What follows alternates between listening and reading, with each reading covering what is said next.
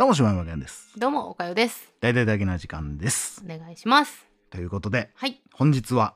映画、ター徹底解剖スペシャルでございます。よよいよ。いよ。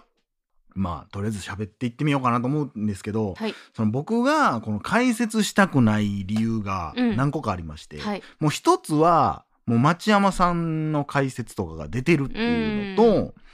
その、もう一個は、未だに自分の中でターが終わらへんっていう。あーもう私完結したとか言ってたけど前回 ター完結やん。未だに、あ、あれってとか思ってうん、どんどん増えていくのうよ。んだから、メモあんねんけど、うんもうメモがどんどん増えていくから、うんやっぱ自分の中でも納得いかへんところもあるし、うんだから、うーんとか思ってたら、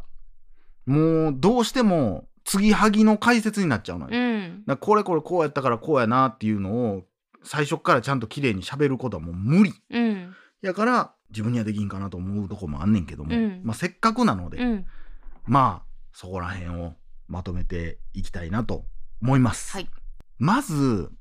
僕が1回目に見に行った時に思ったのが、うん終わった後に、うわ、これアクト・オブ・キリングやなって思って。うんアクト・オブ・キリングって映画知ってる？も知らないです。う、もう知らないです。今日も聞く気で来てますから全部。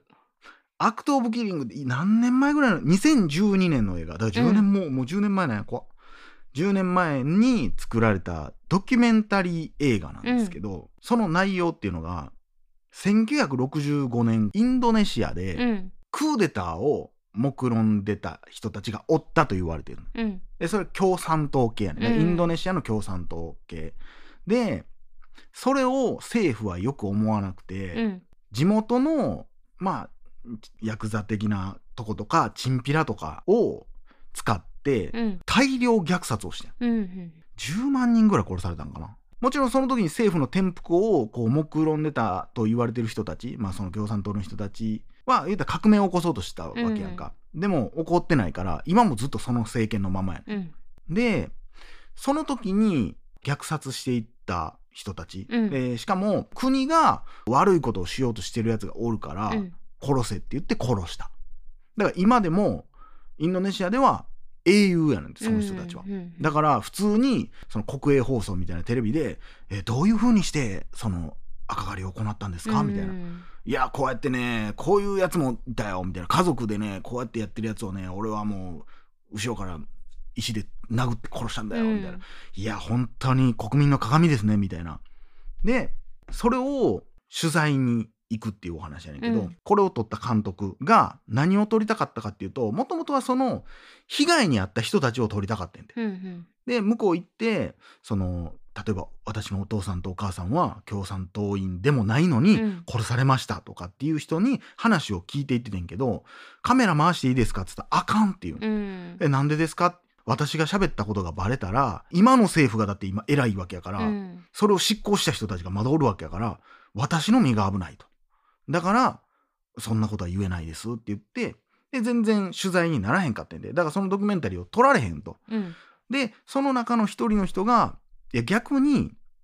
その虐殺した人にインタビューしたらどうですかって言われて「えそんなん話してくれます?」って「いやだって彼らは自分たちのことをヒーローやと思ってるんで普通に喋ってくれると思いますよ」っていうことででこの人は監督はその虐殺した人のところにどんどんどんどん訪ねていくねんけど、ほんならもう「おおよう来たよう来た」みたいな。言ってもアメリカも昔赤狩りみたいなことをしてた国やから、同じ俺らも戦ったんやみたいな。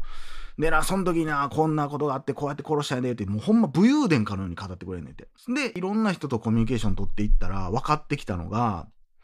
そんなに悪い人たちなんかこの人たちっていうのを思ってんて。そのその虐殺した人たちが。やったことはとてつもなくえぐいことやねんけど、うん。普通にこれが俺の孫やみたいな、うん。で孫がなんか動物いじめてたら「お前そんなことしたかんやろうが」とかって言ってんねん。うん。で僕たちがイメージする虐殺とは程遠いと。で一体何がそうさせたんやみたいなことで一人の人にフォーカス一人じゃないけど二人ぐらいの人にフォーカスしてその人たちに徹底的にこう取材するみたいなことやけどただその取材の内容っていうのがあなたたちのその武勇伝を映画にしましょうって言って、うん実際にあなたたちが被害者役とか、えー加害者役をやってあの時の虐殺のシーン用意しますんで演技してくださいみたいなことで例えば子供を虐殺したんやったらその自分の孫を殺すうん。っていうシーンを撮るみたいな。でも、うん。その人たちにとっては武勇伝やから「おおうちの孫も映画出れんのかい」みたいなうん。感じでもうニコニコと撮ってくれんの。でもこれまああのもし見たい方がいたらあのこの辺それはこれで飛ばしてほしいねんけど、うんで最初の方は武勇伝やって言って言っててんけど取材していくうちに「実は俺なよく悪夢見んねん」って。うん。えなんなんのですか?」って言ったらその殺した人がね遠くからこっち見てたりすんのよみたいな。でうなされて起きたりすんのよ。でそういう時はね俺ね起きたら音楽かけてダンスすんねんみたいうん。なな忘れれんねんみたいなことを言ってるおじいちゃんやねんけども、うん。でその人の中にもどっかに罪悪感みたいなのがあるんちゃうかなみたいな。でこの武勇伝としてこうやって喋ってるっていうのは後ろめたいからこそなんじゃないかなみたいな、うん。自分がやったことを否定しいやあれはいいことをしたんや。国から言われて悪いやつを俺は退治したんや。それがなかったらもしかしたらこの国は今こうなってんかもしれんって思い続けないとやっていけないからなんじゃないかっていうことで最終自分が被害者の役もやってもらうねん。でその時にヤクザ役の人とかに本気でやってくれとうん言ってでそのメインになってるその男の人に顔頭巾かぶせてで針金とかで首グーって引っ掛けたりしながら「お前は共産党やろいや違います違いますお前そうやろ!」みたいなんて言ってだってそのシーン撮り終わった後にその頭巾を外したらその人泣いててんうんで申し訳ないけどもう私は被害者役はちょっとできんかなって言い出して、うん。ほんでだんだんその人の中で過去自分がやった行いっていうのが現実になってくるのよだんだん、うん。理解してくきてしまうの。で最後の最後のシーンちょっと俺ももう見たんだいぶ前から忘れたけど最後のシーンってじゃあこれで取材終わりです。ありがとうございましたって言った時にじゃあカメラ止めますねぐらいでなんか俺がしたことってあかんことやったんかなみたいなことをポソッと言うのようんえ、なんでですか？みたいな。言ったら取材班も絶対否定せえへんかって。なんか、あこういうことしたんですよ。へえ、そうなんです。すごいですね。って言ってたのに、俺、なんか、いいんかな？ごめん、ちょっと気持ち悪くなってきたって言って、外行って、ずーっと3分ぐらいかな、うーって言ってるおえつの音だけがずっと響くっていう、すごいそれが衝撃的やって、うん。まあそれがどういうことかっていうと、あくまでも正義のためやと思ってやってたんやっていうことやけどそうじゃなかったかもってなるっていうのはまあ要は誰にでも起こり得ることじゃないみたいな、だから理由さえあれば人間っていうのはやっぱ怖いことをしてしまうんじゃないかっていう映画やねんけど、うん。これはかなり僕はこのターを見た時に最後のシーンが特に、うんうんターが吐きそうになるシーンがあるやん。うんあっこで、うわ、もうた、あれ思い出すわ、みたいな。悪道ぶきりめっちゃ思い出すわ、みたいな。多分まあそういう気持ちなんやろうな。から始まって。で、それを見終わってからパンフレットとか見たら、この作品っていうのは人間と権力の物語や、みたいなことを監督が言ってはって。うん権力を持ってしまった時に人間はどうなってしまうのか。そしてそれがダメとかダメじゃないとかについては答えは出さへんけども問いとしてそれを映画にしたかったって言ってはって。でそういう意味で言ったらやっぱアクト・オブ・キリングとだいぶ近いところはあるんかなって思うという。だから僕はこの「ター」っていう映画を見たらどっちにも感情を寄させないというか。うん。なんか「ター」にめっちゃ感情移入するかって言ったらそうでもないやん。ん。なんかこいや、ターもかわいそうやなってうん。なるかっつったら、いや、でもターだいぶひどいことしてるしな、みたいな。私最初結構そっちやったんですよね。まあターもターで人間的な深みがめちゃくちゃあるから、うんそれはそれで感情移入するというか。でも、激悪やん。うん。その、パートナーの人をう、ん。ただこき使うだけ使って、うんうんほんで自分は若い女と浮気して、うん。好き勝手やって帰りたいとこやって帰るし、うん。で、その、お奥さんでもないけど、あの彼女のうん。薬パクったり、うん。してもう好き勝手にやってるし、でそれで報いを受けたところで別に殺されたわけじゃないし、うん。まあまあそれはしゃあないんちゃうんみたいなところもあったりうんして、じゃあこれは何が悪いねんってなったらほんまにターが悪いんかっていうお話なんですがこれは町山さんの解説でシナリオに書いてたとかって言ってたけどもともとお母さんとのシーンがあったみたいな。うんで実はターのお母さんっていうのは耳が聴覚障害を持ってはって喋られへんかってだからターはコーダやったと。うんでそしてスタッテン島っていうまあちょっと移民の人たちが暮らすそんな裕福ではないところしかもめちゃくちゃ鉛のきついところで育ってるまあうん田舎もんって言ったらおかしいんかもしれんけどでもそんな決していいところの生まれではなかったと。で環境的にもいい環境じゃなかった。親もこんなんやし家族ももちろんそんな裕福じゃないし。でそんな彼女が音楽に出会って憧れる人たちが現れてで私もこういう指揮者の一人になりたいって思ったわけよね。それを目指すために彼女は映画の途中でもこう若者マックスに説明するとこがあるけど音楽っていうのはすごくこう神秘的なもんやと。音楽っていうのは人の嫌なことも忘れさせることもできるしすごく高貴なことなんやみたいな。だから、まあ、昔の考え方で言うと神と聞く人たちの間に入るのが音楽家って言われる人なんやと。だからこの私たち音楽家っていうのは神の意志に背いてはいけないみたいな。自分たちのこう思うとかこういうアイデンティティっていうのを殺して音楽っていうのに身を捧げないといけないんだっていう考え方なの。でそれをきっと捧げてきた人生やったんやと思う全部自分の過去を殺して言ったちっちゃい時に思抱いてた気持ちとかいろんな自分の個性とか消して努力して消してだからこう映画の途中でもあるけども自分の鉛を強制するシーンがあったりとかお母さんから連絡来てますけどとかお母さんに会いますかって言われてもいややめとくって言って距離を徹底して置いてるっていう。過去の自分はもう捨ててきたと。だからこそ今の自分の地位があるんやと。それが彼女の生き方やったし音楽家として成功するために絶対必要やったからこそしかも徹底的な男社会上には行かれへん。女性はなんか俺はその辺はちょっと音楽に詳しくないから分からんけど室内楽団みたいなのに収まるのがほとんどみたいな。だからそういう大楽団みたいなのを率いることはないねんけどもそこに成り上がったターっていう女性はこれはケイト・ブランシェットがインタビューで言ってたやつやけどターは一回この頂点を目指そうと思った時にこの男しか上に行けないシステムにうんざりしたんやと。もう呆れ返った。でも絶対私はそんな山でも登ってやろうと思ってめちゃくちゃ努力したんやと。だからまあとんでもないそれこそ自分の気持ちなんか押し殺して上の人にまあこびたのか分からへんけどもいろんな汚いやり方もやりながら上に登っていった。でこの映画の中でちょいちょい出てくるいろんな音楽家のエピソードがあんねんけどそのどれも結構なんか男の子に性的ななんかしたとか女性に手を出したとか奥さんを私物のように扱ってたとかそういうエピソードばっかりあんねん。だからターもあ音楽家っていうのはそういうもんなんやってそうじゃないとなられへんねやと。だから私は家族とかを捨ててきたりひどいことをしてるけどもそれはもう必要なことなんやと。思い込んでるし思い込まないとやってられへん人。でスピーチのシーンでマックスがなんか俺はなんか性差別的なバッハとかには全く興味ないみたいなことを言った時にいやいやマックスといやそうじゃないやみたいな。そのバッハが作った音楽に対してどう思うのって聞いてんのにそのバッハの人物がどうとかで言い出したら音楽なんかできへんでみたいな思想とかじゃないやんなだからちょっとバッハの曲ちょっと弾いてみるからちょっと聞いてみてっつったらあこんなんやでってめっちゃええやんこの曲。この曲だけ聴いてどう思うって言ったら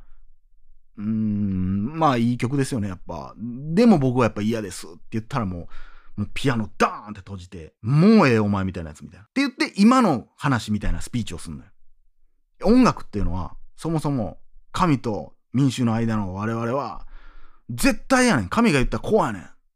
だからお前もそれに従わへんねやったらもうやめてまえやみたいな感じでコテンパンにすんねんけどただこの時のシーンを見てるとその神っていうのがまるで自分のことのように喋ってんのよね。私の言うことがまず信じられへんだったらもうお前には音楽無理やでみたいな。だからこう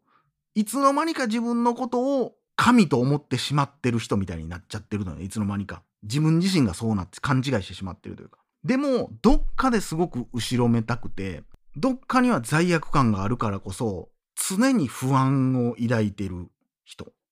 で、だからこそ、そんな後ろめたい気持ちがあるからこそ、基本的にこのターって自分の言うこと聞かへん人間とか、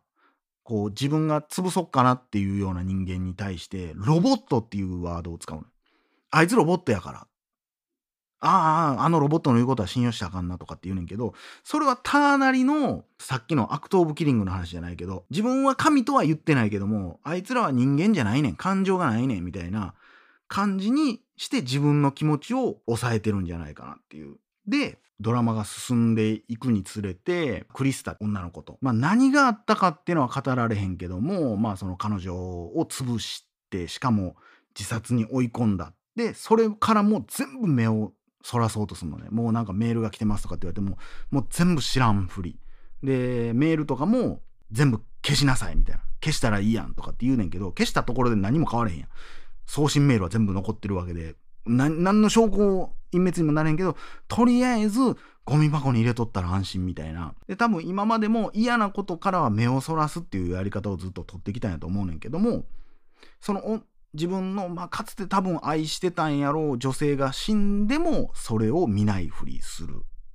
で、それプラスフランチェスカっていう、まあ、マネージャーもしてる賢い女の子がいるんですけど、この子に対しても、それこそパンフレットに音楽目線で見た解説みたいなのがちょっと載ってんねんけど、普通にフランチェスカを自分のマネージャーとしてどっか、えーアメリカかなんかからひ呼んでるっていうことは、まあまあ普通に考えたらこの人が次期副指揮者うん。になるやろなって誰もが当然思うポジションらしいねん。でも結局その座を渡さへんかったやん。うんそのことによってフランチェスカは今まで貯めてた資料とかを公開したり映像を変につないだりすることによって仕返しをしてくるわけね。まあクリスタにしたこととか、まあ他の女の子にもまあしてたんやろうな。そういうことをした報いが最終的にやってくる。で、最終的にはその立場を追われた彼女はモンスターとなってまたステージに戻ってきて指揮者の人をまあ殴るみたいな。で、まあ、その事件が起こったことによって、まあ、止まらざる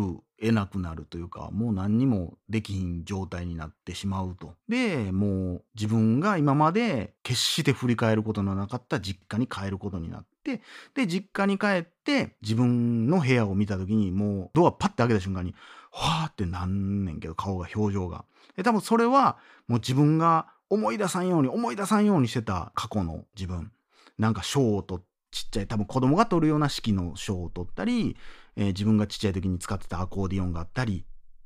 で大事にしてたバーンスタインのテレビのショーのビデオがいっぱいあったり。でそこで初めて過去の自分の封印を解くというか。でバーンスタインのビデオを持ってきてでそれを再生したらその時にバーンスタインが語ってんのが音楽っていうのはすごいんだよと。僕は今音楽を操ってるけどもそれを操ることで人を冒険に出さすこともできるし感動させることもできるし何でもできるんやで音楽って。すごいよ音楽って魔法なんだよっていう。でちょっとまあ捉えようによっては君もこっちおいでよみたいな音楽と遊ぼうよみたいなことを言ってるのをその昔のメダルを首に下げたターが見てるっていう。もう子供の気持ちに戻ったターがそこでブワーって涙流すね。一番冒頭のシーンでバーンスタインから学んだことは何ですか？カバナで。全てを捧げることです。自分を、アイデンティティを殺すことです。って言ったけど、そうじゃなかったと。バーンスタインから学んだのは、音楽ってすごいんやぞと。楽しますこともできれば、喜ばすこともできるんやでっていうことを学んでたはずやのに、それを自分は武器に使ってしまってたと。音楽で人を傷つける方に使ってしまってた。で、それを思い出したターは、今はその自分を奮い立たせてくれたそのバーンスタイン同様を、モンスターハンターっていうゲームが好きで集まってきてる学生たちに、さあ、冒険に出ようよみたいな。これからこの音楽と映像で冒険の世界に行くんだぜみたいなことを手助けするっていう、みんなのワクワクドキドキとか楽しくなるような音楽をこれから奏でようとしてるみたいな。で、その時に、普通に肩凝ってるからマッサージないって言ったのに、そういうなんか売春、少女売春みたいなとこに連れて行かれて、間違って、そこに並んでる女の子たち、楽団みたいに並んでる女の子たちを見て、吐き気を催すと。で最初に言ったアクト・オブ・キリングと一緒で自分がやってきたことを見つめないといけなくなってしまったっていうだからある意味その権力とかっていうのはターもただのただの人やったけど権力が彼女を狂わしてしまったしそれによって自分では想像できひんようなおぞましいことをしてしまってたんやっていうのを気づくと。だから普通あっこって泣くとかでもええやん。は私はあの子たちになんてことを今も私があんなことしなければ生きてたかもしれないのにとかじゃなくてもう自己嫌悪が好きすごすぎて吐き気を催すっていうもう自分はどんなもん醜いモンスターやったんやろっていうのが分かるし自分が過去やったことがもう取り返しに使えんことが分かるからもう吐き気を催すそれでも生きていかないといけないっていう。だからよくあの映画を見た人でいやでもターは人殺してるからねみたいな。もうそれは許されんやんって言うけど大丈夫ですよ。彼女にはずっと後ろにクリスタついていきますから。映画の途中よう見てないと分かんないですけどクリスタが死んだ後にありえへんターが家でただピアノ弾いてるシーンとかやのに後ろに赤毛の女の人がファーって立ってたりスッと消えたりするっていうのがあるんですけどもその幽霊として存在してるって。だからまあこれはほんまの幽霊の怖い話っていう映し方はしてるけどもう彼女の中にもう亡霊としてずっとつきまといますよって。もう呪いやなだから。だからもう呪われてるからもうそれはそれでなくなるわけじゃない。だから最後ターは新しい門出で「あなんやこいつめっちゃええ人生生きんのかいこっから」じゃないよって。ずっと呪い続けられんねんでって。でもそれでも人間生きていかなあかんのよっていう。その中に音楽との向き合い方を見つめ直しながら生きていくみたいな。だからなんかこうもう最後の方にわかるけどさ、えーリリア・ターっていう名前やったけどほんまはリンダっていう名前、うん。普通の名前やったっていうのがわかるけど。だから途中までは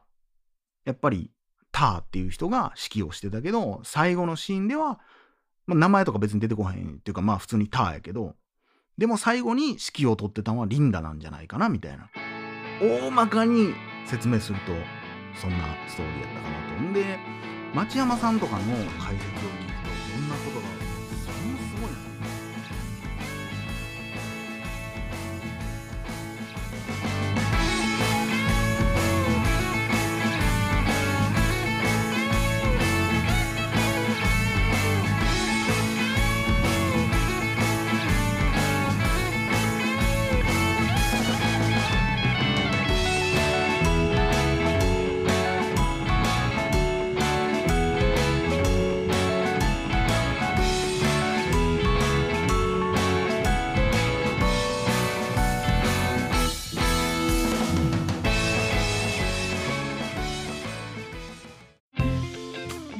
えー大々だけな時間フリーをお聞きの皆さん。Apple Podcast ではだけな時間初のサブスク大々だけな時間プロを配信しております。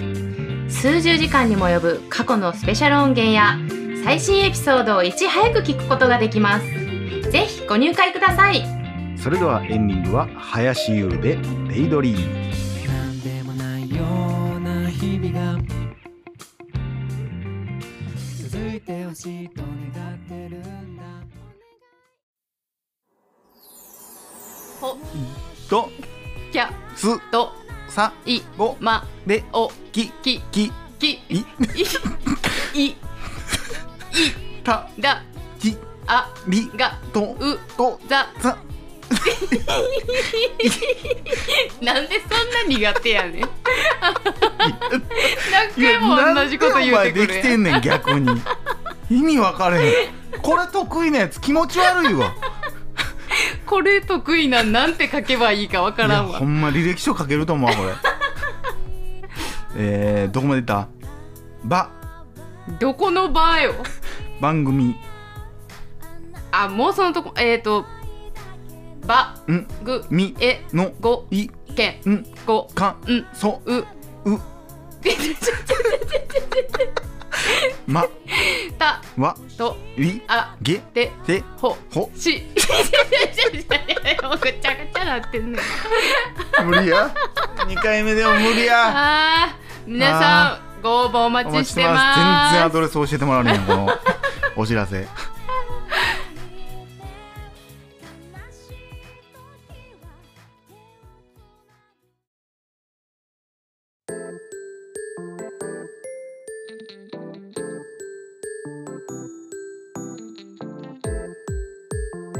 私はおかよ。高校生になって恋愛にバイトにおしゃれして女子高生ライフ満喫のはずが妙な部活に入ったせいでとんでもないことに。